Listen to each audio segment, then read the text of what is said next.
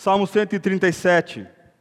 Antes de lê-lo, vamos ter uma palavra de oração, pedindo a Deus que Ele nos abençoe com, com a Sua mensagem, que o Teu Santo Espírito ah, possa nos visitar com poder, que possamos compreender essa mensagem e aplicá-la em nossa vida.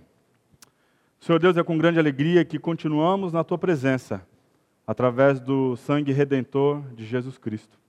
Obrigado, Pai, porque o Senhor tornou possível entrarmos em Tua presença e o meu desejo, ó Deus, é que possamos entender em profundidade aquilo que Jesus Cristo tornou possível por nós na cruz. Possamos entender e contemplar, ó Deus, em todas as Suas faces, esse amor tão grandioso que um dia nos alcançou. Pedimos também ao Pai que o Senhor nos dirija enquanto a palavra for ser exposta, possamos ter os nossos olhos abertos, o nosso coração ah, pronto para receber a tua palavra e o teu Santo Espírito ministra em nós, ah, para que possamos, ó Deus, viver da maneira que te agrada. Fica conosco no restante deste culto, é o que pedimos em teu nome. Amém. Uma pergunta antes de entrarmos no Salmo e lermos o Salmo. É possível o crente ah, cantar, mesmo que ele esteja experimentando dor, dor veemente, dor profunda, ou seja, é possível louvar a Deus quando ele está em circunstâncias desfavoráveis? É possível? Quando o crente deixa de louvar o Senhor, existe essa possibilidade também. Há momentos em que o crente ele não ah, quer louvar o Senhor, ele não consegue louvar o Senhor. E isso é um problema grave e que nós iremos tratar aqui hoje. O Salmo 137 é um salmo muito belo, ah, cheio de poesia, porém, ah, na caminhada que temos ah, tido aqui com os salmos, nós temos encontrado salmos de louvor, não é verdade? Salmos de alegria, de esperança de maravilhosa fé, de plena confiança no Senhor. A igreja tem expondo, está expondo os salmos já tem alguns anos. E cada noite que nos reunimos aqui, a palavra de Deus é pregada, a gente sai desafiado e maravilhado com as verdades e a profundidade ah, do livro de Salmos. Hoje vai ser um pouco diferente. Nós leremos um texto que nos chama a atenção pela sua melancolia. O Salmo 137 não é um salmo alegre, é um salmo triste. O seu título seria ah, O Canto Não Entoado. Houve um momento em Israel em que as pessoas não conseguiram louvar ao Senhor.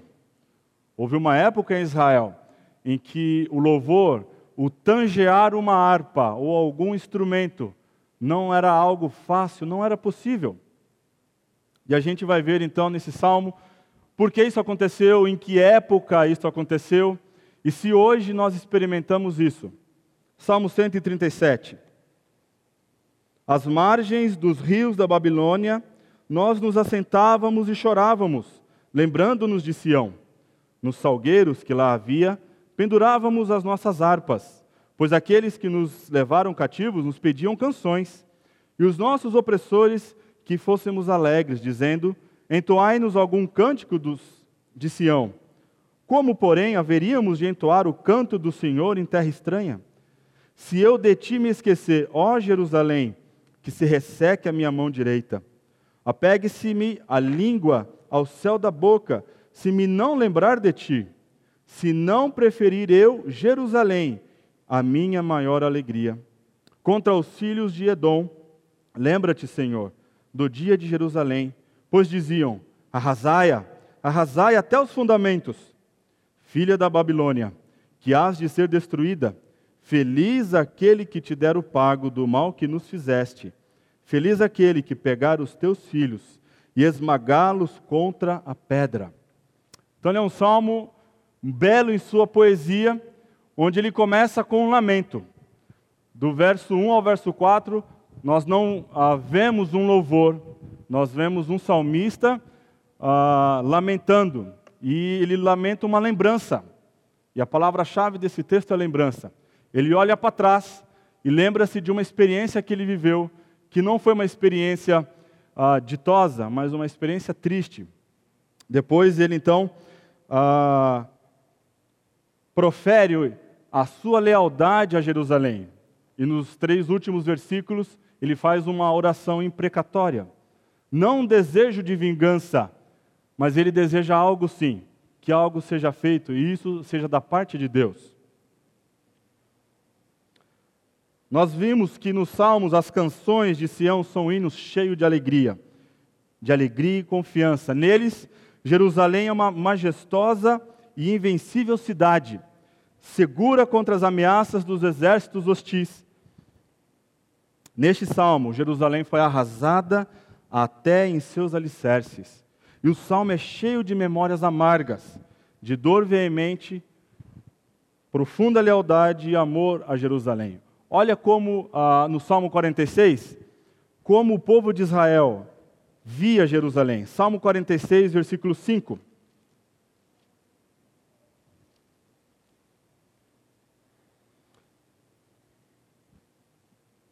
Deus está no meio dela. Dela quem? Jerusalém, a cidade de Deus. Jamais será abalada. Deus a ajudará desde antemanhã. Bramam nações, reinos se abalam, ele faz ouvir a sua voz e a terra se dissolve. Então, Jerusalém é narrada nos Salmos como uma cidade invencível. Ao contrário de outros salmos, este se refere a uma determinada época específica, um lugar e eventos. Como nós lemos aqui, as margens dos rios da Babilônia. É um lugar específico, uma época específica. Aqui Israel estava experimentando o cativeiro, o exílio. E quando eles ah, chegavam nesses canais de irrigação, nesses rios, eles se assentavam e choravam. Então é um momento histórico, é um, é um local específico, um evento específico. Ele olha para trás na queda de Jerusalém para a Babilônia e seus aliados edomitas em um tempo de residência num território estrangeiro da Babilônia e nas experiências de um cativo. Provavelmente esse autor desse salmo foi um levita. Nós não sabemos quem é e nem é, em que data precisa ele foi escrito, se foi durante o cativeiro ou pós-cativeiro. Mas entendemos que foi um levita, alguém que ministrava o louvor no templo do Senhor. Este salmista e outros que serviam no canto e com instrumento musical no santuário de Deus, eles eram alvos especiais de humor cruel e humilhação de seus captores. Ah, se você assistir alguns filmes de guerra, ah, recentemente eu vi um, acho que chama Invencível. É uma história muito bonita, né, de um soldado americano que ele era um atleta e ele então é convocado para a guerra. Ah, o seu barco parece que naufraga e ele fica à deriva alguns, vários dias, é encontrado por, uh, por japoneses inimigos e ele então passa a experimentar humilhação, violência e dor uh, em um lugar onde ele é cativo, ele e outros é, presos americanos. E um momento do, do filme, um, talvez um capitão japonês ele pede para que aqueles soldados, aqueles presos cantem algum cântico da terra deles. Eu não sei se vocês notaram essa parte. Na realidade, é um, é um gesto de extrema crueldade. Porque o preso numa condição dessa, o seu coração está apertado. Ele sente saudade da sua pátria. Ele sente saudade da sua terra. O seu maior desejo é voltar para onde ele, ele nasceu, voltar para a sua família. Alguns teólogos identificam este salmo como uma combinação de um lamento e um salmo de maldição. O autor é desconhecido, como eu disse, né? uma sugestão plausível tem sido feito que ele foi um cantor do templo, que foi levado cativo para a Babilônia, Babilônia quando a cidade caiu em 586. E este salmo provavelmente foi escrito antes do templo ter sido reconstruído em 515 a.C. É, então, em 515, a Babilônia foi dominada pelo grande imperador Ciro, né, da Pérsia. Uh, ele então agora é o, é o, governante, ele é o imperador de todo o mundo. E no livro de Segunda Reis, a palavra de Deus é muito específica, né? e diz que o Senhor tocou no seu espírito para que ele mandasse ah, o povo de Israel para Jerusalém, para que reconstruísse o templo do Senhor. A nação estava no exílio babilônico, então. Agora, qual o conceito de exílio? Né? Por que Israel experimentou esse exílio? Né? Exílio é a experiência de dor e sofrimento resultantes da consciência de que existe um lar ao qual se pertence, porém a pessoa está impossibilitada de voltar lá naquele momento. Esse sentimento existencial de perda profunda pode ser combinado com o sentimento de culpa ou remorso vindo do conhecimento de que o exílio foi causado por algo. O exílio que Israel experimentou não foi consequência de uh, um grande império, o império caldeu, o império babilônico, ter vindo e ser mais forte que Israel. Em Deuteronômio diz que uh, se Israel obedecesse ao Senhor, um judeu perseguiria a mil soldados. Então o fato não era que Israel caiu uh, sem nenhuma causa, sem nenhuma justificativa, há algo por trás disso. Um hino do passado que fala sobre o exílio. Talvez poucos aqui conheçam ele, mas é da minha época e eu sou bem jovem e eu tenho grande afeição por ele. Ele começa assim: Da linda pátria estou bem longe, cansado estou. Eu tenho de Jesus saudade. Ó, oh, quando é que eu vou? Passarinhos, belas flores, querem me encantar. São vãos terrestres esplendores, mas contemplo o meu lar. Jesus me deu a sua promessa, ele vem me buscar. Meu coração está com pressa e eu quero já voar. Porém, seu sangue põe-me limpo, eu para a pátria vou. Qual filho de seu lar saudoso eu quero ir? Qual passarinho para o ninho, para os braços seus fugir? É fiel, sua vinda é certa. Quando? Eu não sei. Mas ele manda estar alerta. Do exílio voltarei. Em todo o restante da Bíblia, a condição do povo de Deus é de profundo exílio, de viver num mundo que não pertence a nós. E essa é a nossa condição. Nós vivemos exilados. Abraão dizia que ele era peregrino e forasteiro pela terra, mesmo sendo Deus ah, o doador da terra prometida para ele. Israel experimentou isso. Israel talvez era a única nação que louvava a Deus no seu próprio território, que poderia falar de lar. Os cristãos de hoje, nós não podemos dizer o mesmo. Nós entoamos louvores ao Senhor, nós cantamos ao Senhor, nós cantamos para a glória de Deus em uma terra estranha, porque a nossa terra é a Jerusalém celestial. Mesmo antes do povo de Deus entrar na terra prometida, sob a liderança de Josué, já se previa a possibilidade de exílio daquela terra como punição pela desobediência. Então aqui já vemos algo trazendo luz. O exílio é resultado de algo. A terra dada aos israelitas gratuitamente, eles não fizeram nenhum esforço. Deus simplesmente falou: Eu darei para vocês uma terra, uma terra que mana leite e mel. A terra dada aos israelitas seria tirada do cuidado deles, caso fossem desobedientes. Se o povo deixasse de guardar os mandamentos e os preceitos do Senhor, a sua aliança, ele seria espalhado pelas nações. Vai lá comigo em Levíticos 26, 33.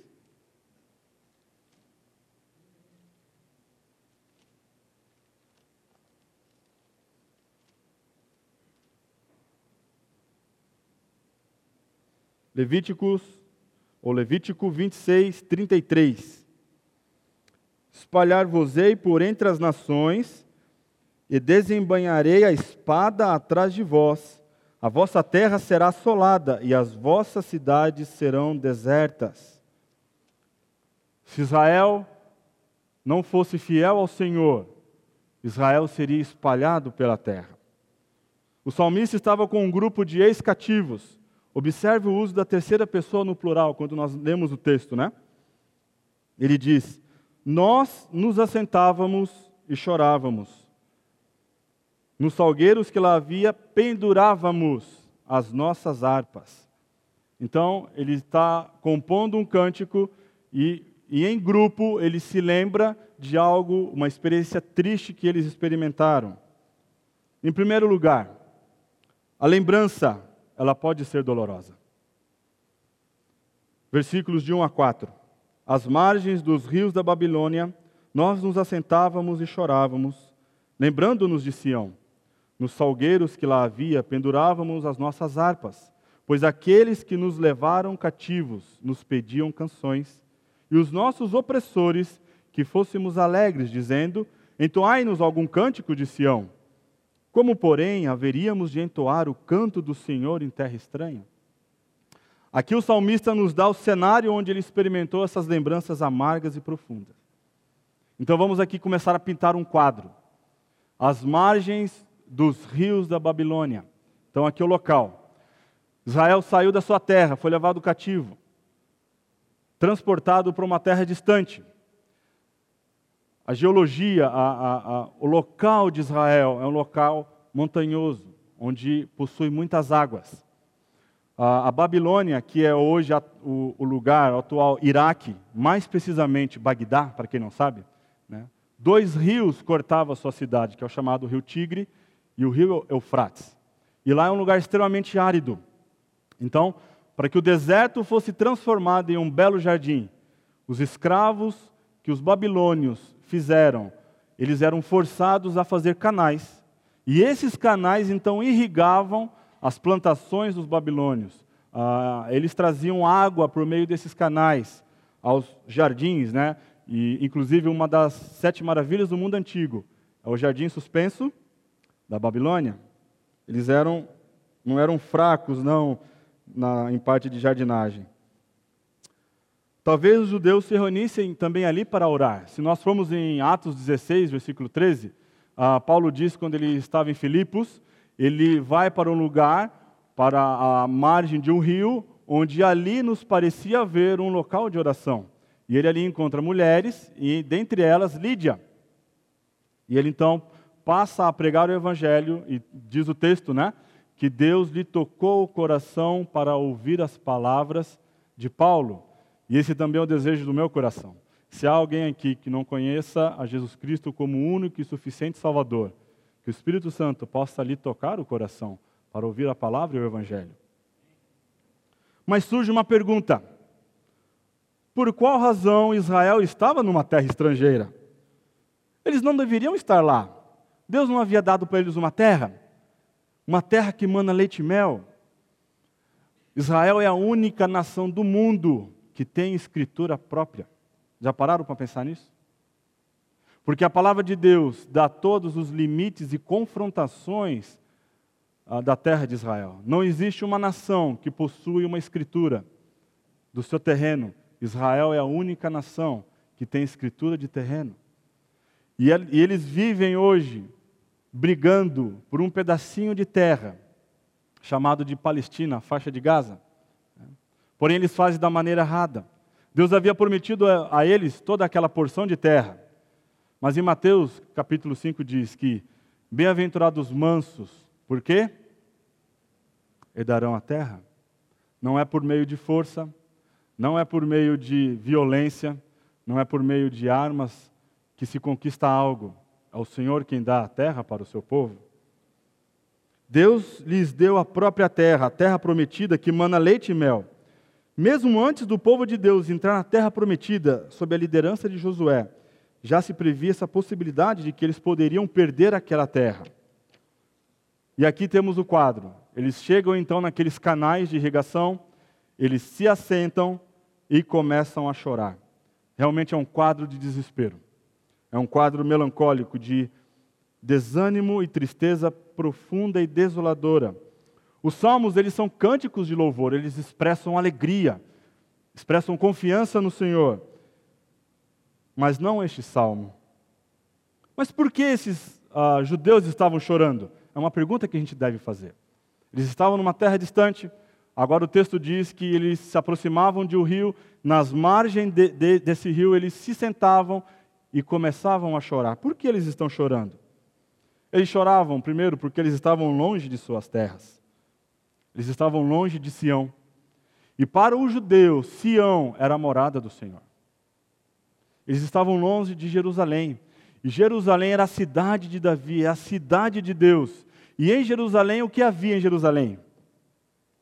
O templo do Senhor. E o templo do Senhor era onde a glória do Senhor se manifestava. Porém, quando eles olhavam para trás, o que eles viam? Eles se lembravam que a glória de Israel havia ido embora.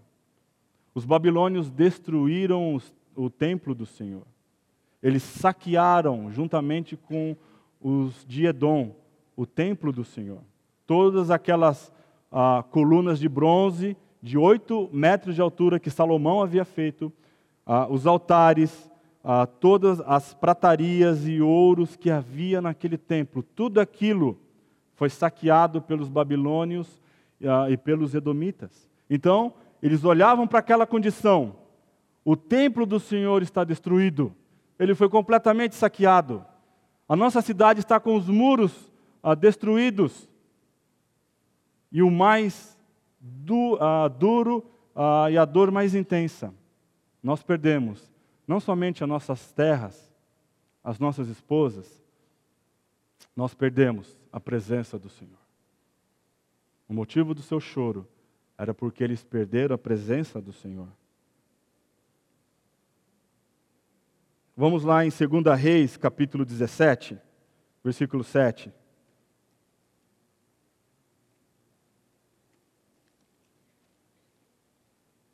A causa do cativeiro. Aqui está a razão pela, pelo qual eles foram levados cativos. 2 Reis 17, 7.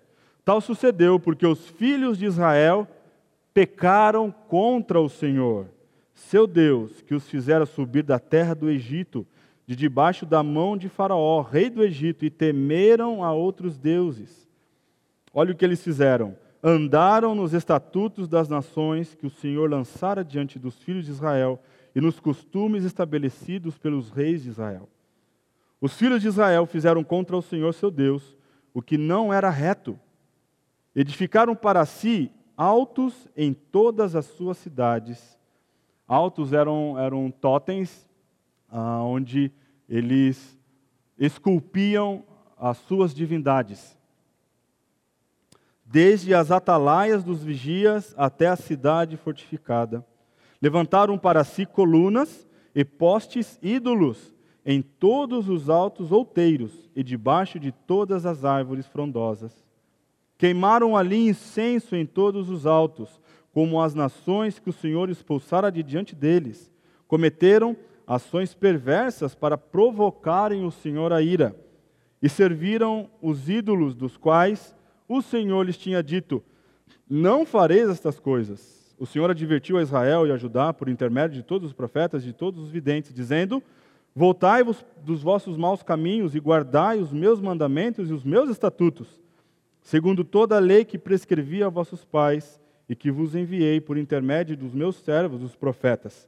Porém, não deram ouvidos, antes se tornaram obstinados, de dura serviço, como seus pais que não creram no Senhor, seu Deus. Israel foi levado cativo porque eles abandonaram o Senhor. Israel foi levado cativo porque eles pecaram contra o Senhor. E qual foi o seu pecado? Idolatria. Israel abandonou o Deus vivo para adorar deuses mortos. Israel abandonou o único Deus verdadeiro para adorar ah, estátuas feitas de madeira e pedra.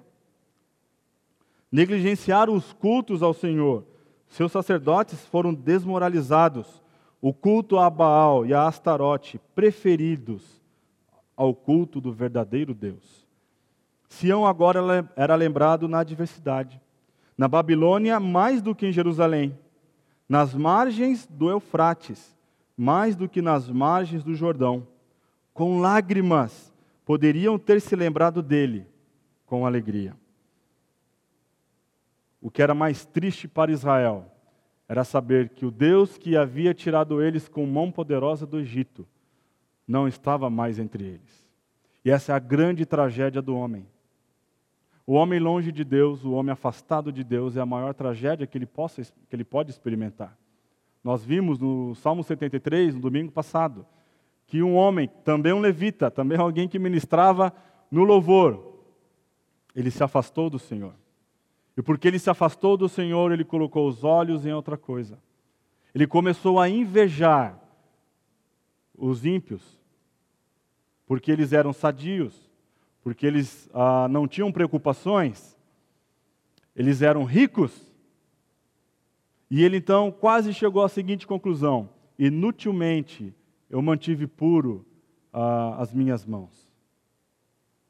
Até que ele entra onde? No santuário do Senhor. Ali é o ponto de inflexão. E quando ele ouve o louvor ao Senhor, quando ele ouve as músicas que são entoadas ao Senhor, ele percebeu que havia pecado no seu coração era inveja. E acima de tudo, no final daquele salmo, ele chega à raiz do seu problema. Nós não devemos tratar os efeitos do nosso pecado, devemos tratar a causa do nosso pecado. E a causa do pecado daquele salmista, Asaf, foi o fato dele se afastar do Senhor. Então ele faz uma resolução: bom é para mim estar junto a Deus. Essa é a razão de experimentarmos a nossa maior alegria, estar junto ao Senhor. Então, aquele, aqueles judeus estavam num estado lastimável. Eles não podiam cantar, porque quando um crente abriga pecado no seu coração, ele não consegue cantar. Olha para a sua experiência de vida. Quando você, ah, logo no início da sua conversão, quando Jesus Cristo se revelou a você como o redentor e salvador da sua vida. Lembra-se quando você, como você cantava? Não importava se estava afinado ou não. Não importava se os instrumentos estavam afinados ou não. Você cantava de todo o coração.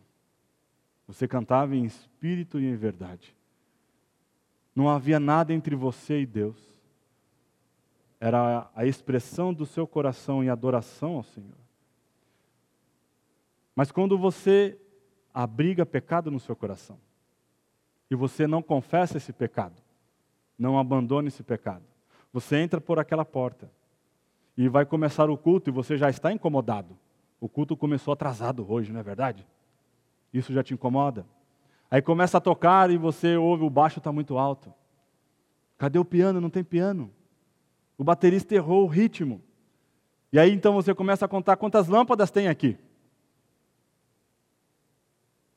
toda a sua atenção vai embora.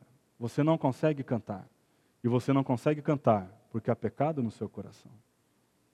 Aqueles homens, eles não podiam cantar. Não era porque eles estavam no exílio, mas porque a presença de Deus não estava mais entre eles. Eles não têm mais coração para cantar. Das suas bocas não sai mais louvor ao Senhor. Ao invés de cantar, eles só lamentavam. Eles se assentavam às margens do rio e choravam. Choravam copiosamente. Diz o texto que eles penduravam as suas harpas nos salgueiros. Salgueiros eram árvores que ficavam na beira dos rios. Então, como ele não tem um canto no seu coração, não pode sair louvor da sua boca, porque o pecado o impede. Porque o pecado é aquilo que rompe a nossa comunhão com o Senhor. Então, não sai louvor da minha boca, eu não preciso do instrumento para acompanhar o meu canto. Então eu vou pendurá-lo.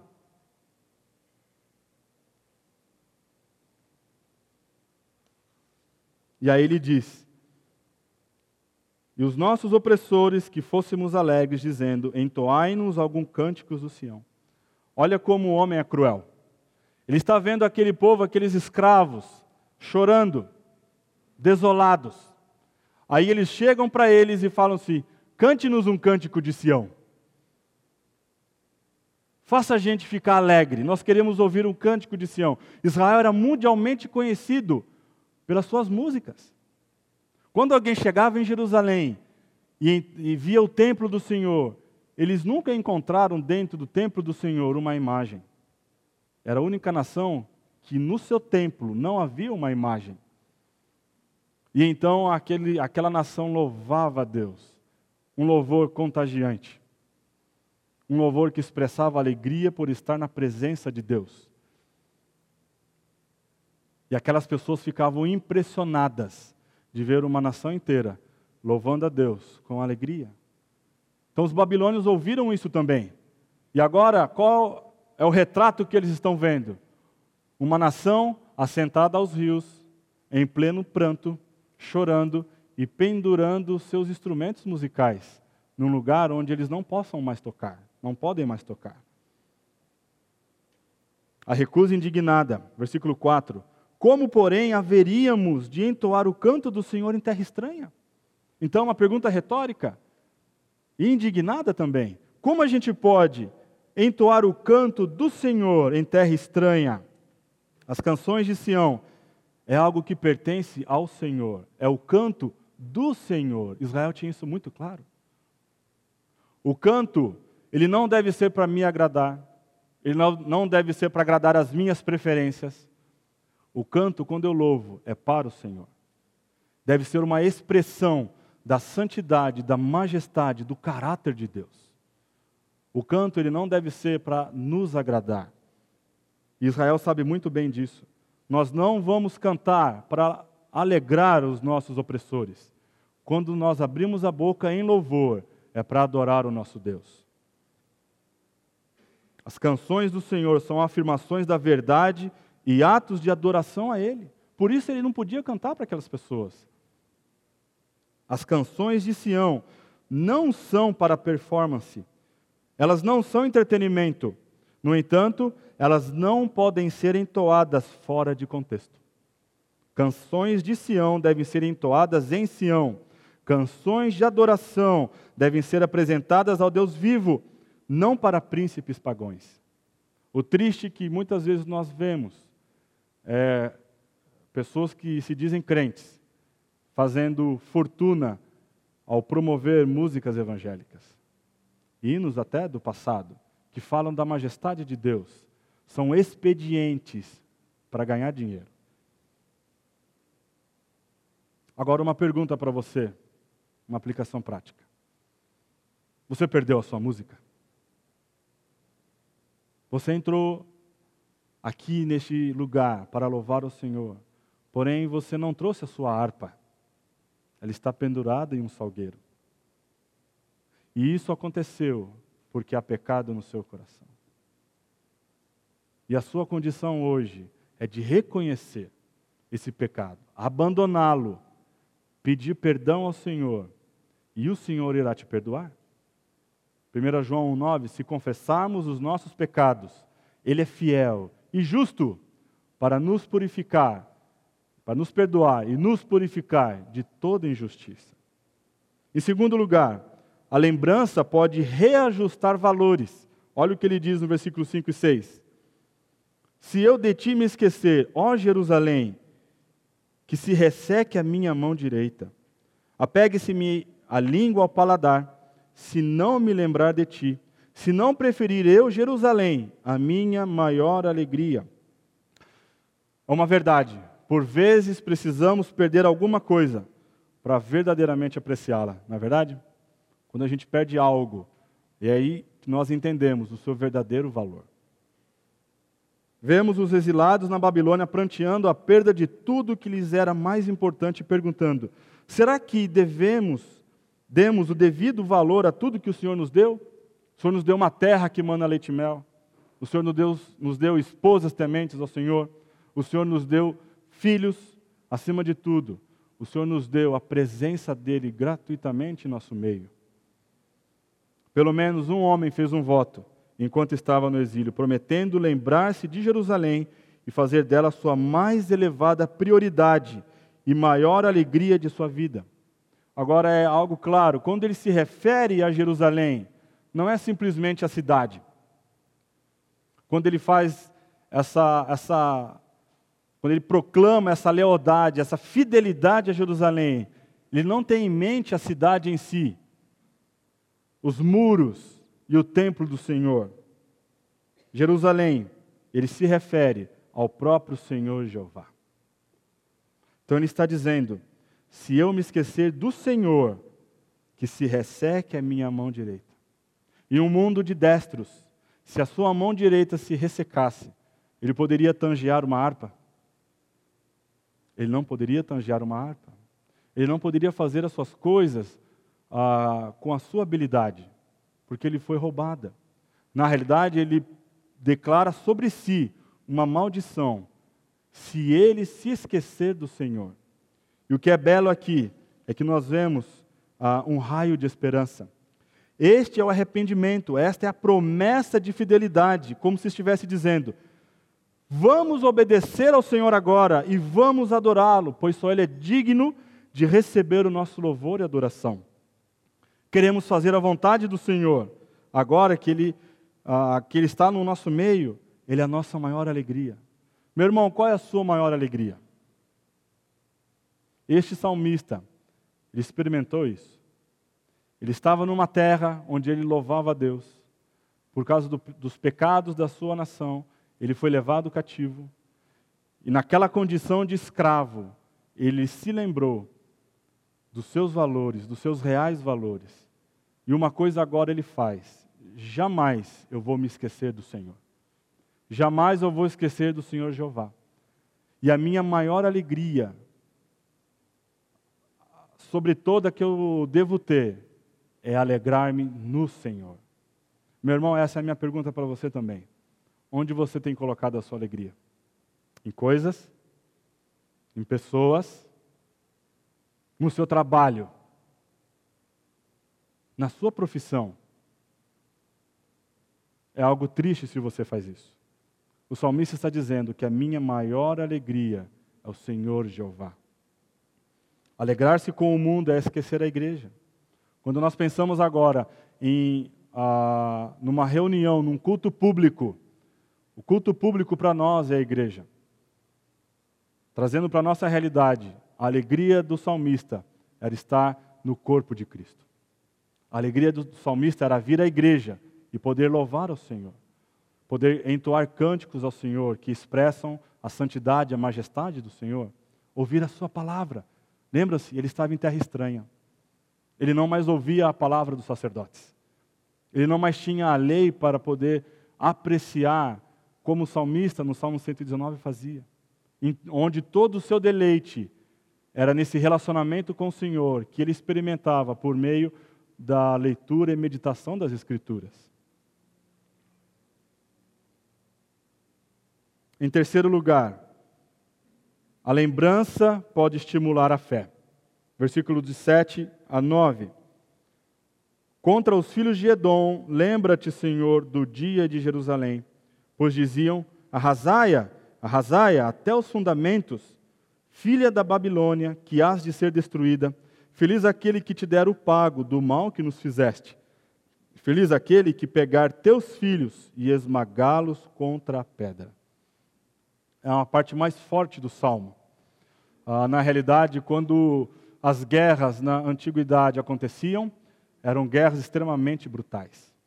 Ah, se você for lá em 2 Reis, versículo, capítulo 8, versículo 12, eu vou ler para você aqui. Aqui Eliseu ah, está indo para a Síria curar um rei. E o rei está impossibilitado de receber Eliseu. Então ele manda um mensageiro, esse mensageiro é Azael. E quando uh, Eliseu olha para Azael e fixa o olhar nos olhos dele, Eliseu começa a chorar. E olha o que diz o texto. Olhou Eliseu para Azael, e tanto que lhe fitou os olhos, que este ficou embaraçado, e chorou o homem de Deus. Então disse Azael: Por que chora o meu senhor? Ele respondeu: Porque sei o mal que has de fazer aos filhos de Israel Deitarás fogo às suas fortalezas, matarás a espada os seus jovens, esmagarás os seus pequeninos e rasgarás o ventre de suas mulheres grávidas. Que coisa mais terrível. Os babilônios, quando invadiram Jerusalém, eles abusaram dos mais velhos, dos idosos. Eles mataram os jovens à espada. As mulheres grávidas, eles rasgaram com a espada e mataram os bebês. E aquela mãe que estava amamentando o seu filho no colo, acho que a parte mais forte do texto, aquele grande e brutal soldado babilônio, pegou aquela criança pelo calcanhar. E a mãe em prantos e gritando. A primeira rocha que ele viu, ele pega aquele bebê e arremessa contra a rocha. O crânio daquele bebê é partido e os seus miolos escorrem. É uma cena triste. Agora, nesses versículos, o que vemos aqui não é um pedido de vingança. E aqui uma das partes mais belas do texto. Este salmista, ele não está reivindicando de Deus vingança. Sabe por quê? A vingança, ah, ela é algo que não pertence a nós. Olha só, alguém age mal com você, causa algum dano a você, e naturalmente o seu primeiro instinto é rebater, é vingar-se, é reagir revidando. Assim é a natureza humana. Vê-se isso nas crianças, não é verdade? Nós temos aqui as nossas crianças pequenininhas, elas estão lá no berçário. Aí começa a nascer o dentinho daquelas joias preciosas. Aí eles descobrem que se eles morderem alguma parte do seu corpo, eles causam dor. E aí ele morde o seu amiguinho. O amiguinho mordido, normalmente o que ele faz? Ele vai revidar. Ou tacando algo que está em suas mãos, ou lhe retribuindo uma mordida. A vingança, meus irmãos, é obra de Deus e não nossa. Ela é prerrogativa de Deus, é atividade do próprio Deus. Por quê? Porque nós somos pecadores. Porque somos injustos em consequência do pecado.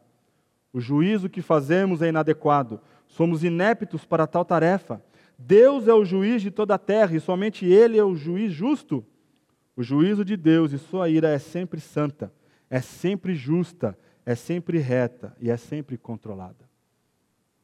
Este homem então entende que se ele pedisse vingança, ou se ele fosse a devolver aquele mal que aqueles babilônios causaram, de matar os seus jovens, violentarem as suas mulheres, esmagarem contra a rocha a cabeça dos seus bebês, ele estaria agindo mal. Na realidade, ele estaria tomando o controle da situação para si. É uma das maiores expressões de fé mansidão e zelo pelo Senhor é nesse texto, embora seja muito forte. Ele depende totalmente de Deus para simplesmente aplicar a justiça. Então o que ele faz? Ele ora: Senhor, lembra-te de Edom. O que Edom fez? Obadias, você não precisa abrir se você não quiser. Obadias capítulo 1, só tem um capítulo mesmo, né? Versículo de 10 a 14, olha o que diz por causa da violência feita a teu irmão Jacó, cobrir-te-á vergonha e serás exterminado para sempre. Edom, ah, eles são filhos de Esaú.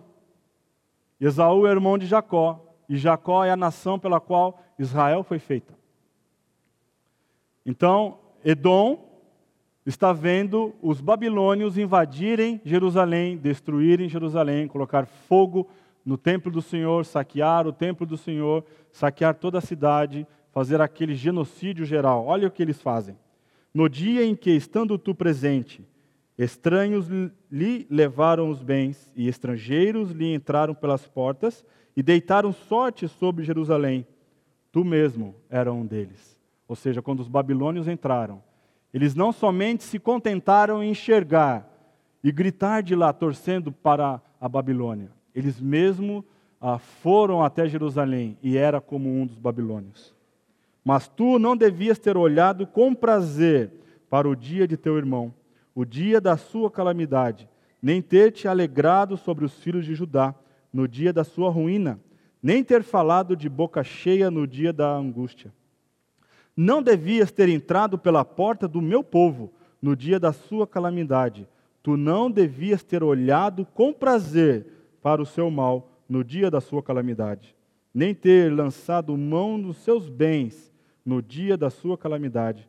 Então devias ter parado nas não devias ter parado nas encruzilhadas para exterminares o que escapassem, nem ter entregado os que lhe restassem no dia da angústia.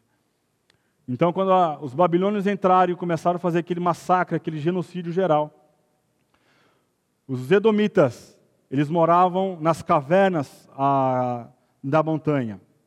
E de lá eles enxergavam, eles torciam para a Babilônia. Chegaram ao ponto de descer, de olhar com prazer.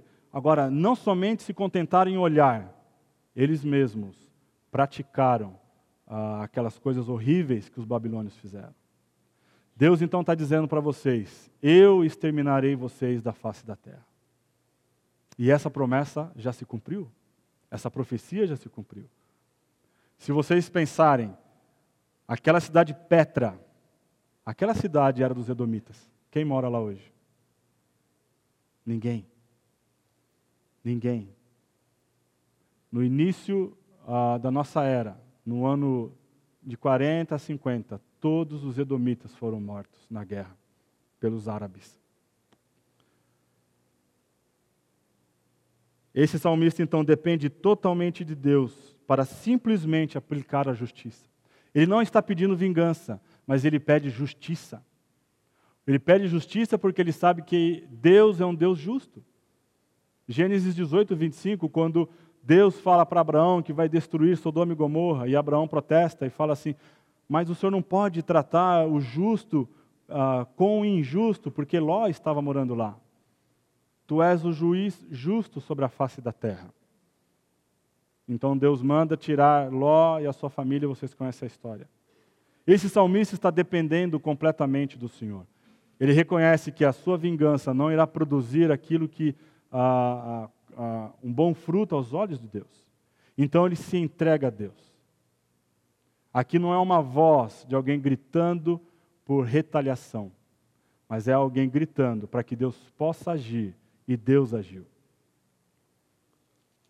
Isaías capítulo 13 fala sobre a profecia sobre a Babilônia. Versículo 1. Sentença que numa visão recebeu Isaías, filho de Amós, contra a Babilônia versículo 14, o texto é grande. Cada um será como a gazela que foge, como o rebanho que ninguém recolhe. Cada um voltará para o seu povo e cada um fugirá para a sua terra. Quem for achado será traspassado, e aquele que for apanhado cairá a espada. Suas crianças serão esmagadas perante eles, a sua casa será saqueada e a sua mulher violada. Meus irmãos, nosso Deus é um Deus justo. Nosso Deus é um Deus que, quando o seu povo foi tratado mal, foi tratado com violência e brutalidade, ele separou um dia para que o pecado não fique sem punição. E esse é o ponto. Este salmista entende que Deus, em sua santidade, jamais permitiria que o pecado ficasse sem punição. O pecado tem as suas consequências. Babilônia pecou do modo como ela agiu com os judeus. E agora então, esse homem depende completamente do Senhor. Ele ora, ele vai para Deus. Ele reconhece que ele é incapaz de produzir uma, uma justiça pelas próprias mãos, porque ele é manchado pelo pecado. Então ele depende do Senhor. Ele recorre ao Senhor. E o Senhor, em 515 a.C., ele usou o instrumento, o rei Ciro da Pérsia. E o rei Ciro da Pérsia cumpriu o que está escrito aqui em Isaías 13. Nosso Deus é um Deus justo. Nosso Deus é um Deus também cheio de misericórdia.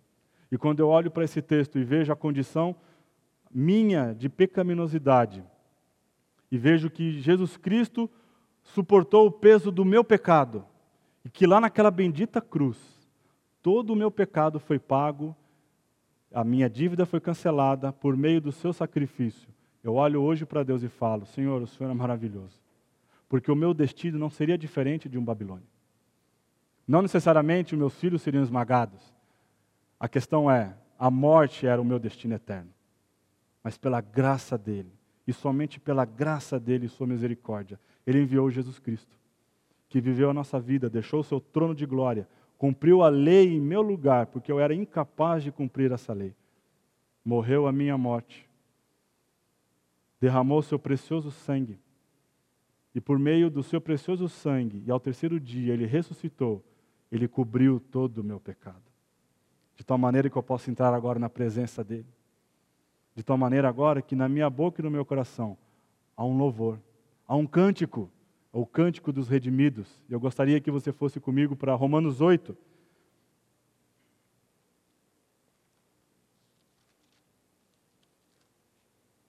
Versículo 35 até o 39. Esse é o cântico do redimido. É o cântico daquele que foi alcançado por Jesus. E a maior esperança e fé nossa. Quem nos separará do amor de, do amor de Cristo? Será tribulação, ou angústia, ou perseguição, ou fome, ou nudez, ou perigo, ou espada? Como está escrito, por amor de ti, somos entregues à morte o dia todo. Fomos considerados como ovelhas para o matadouro. Em todas essas coisas, porém, somos mais do que vencedores por meio daquele que nos amou. Porque eu estou bem certo de que nem a morte, nem a vida, nem os anjos, nem os principados e nem as coisas do presente, nem do porvir, nem os poderes, nem a altura, nem a profundidade, nem qualquer outra criatura poderá separar-nos do amor de Deus que está em Cristo Jesus, nosso Senhor. Eu louvo a Deus porque Ele é um Deus misericordioso. Eu louvo a Deus porque a Sua misericórdia, a Sua graça se revelou a nós. E lá na cruz foi onde Ele deixou isso claro e evidente. A Sua justiça foi imputada a nós. Louvado seja o Senhor. Aquele cântico que eu comecei a, a ler para vocês, ele termina assim: Sua vinda, lembra-se, nós somos exilados. A nossa pátria não é esta, esta não é a nossa terra. A nossa terra é a Jerusalém celestial. Sua vinda aguardo eu cantando. Você pode cantar, a louvor em seus lábios, seu coração está limpo, foi porque o precioso sangue de Jesus operou essa, esse milagre. Sua vinda aguardo eu cantando, meu lar no céu, seus passos hei de ouvir soando, além do escuro véu. Passarinhos, belas flores, querem me encantar, são vãos terrestres esplendores, mas contemplo o meu lar. Abaixe sua cabeça. Senhor Deus, é com o coração cheio de alegria que podemos contemplar a maravilha, maravilha da obra de Jesus, feita naquela cruz, naquela cruz sangrenta, onde o meu pecado e o pecado de todos os seus eleitos foram cancelados por meio do sangue de Jesus. Te louvamos, ó Deus, porque ah, ao vermos esta obra redentora e expiatória de Cristo, existe um cântico em nossos lábios e louvor e adoração em nossa boca. Te imploramos, ó Pai, que o Senhor conserve em nós um coração grato, um coração onde podemos louvar o Senhor por aquilo que o Senhor tem feito e, acima de tudo, por quem o Senhor é. Obrigado a Deus, porque, ah, embora o Senhor seja santo e em Sua santidade estaríamos fadados à morte eterna, em Sua misericórdia o Senhor nos separou.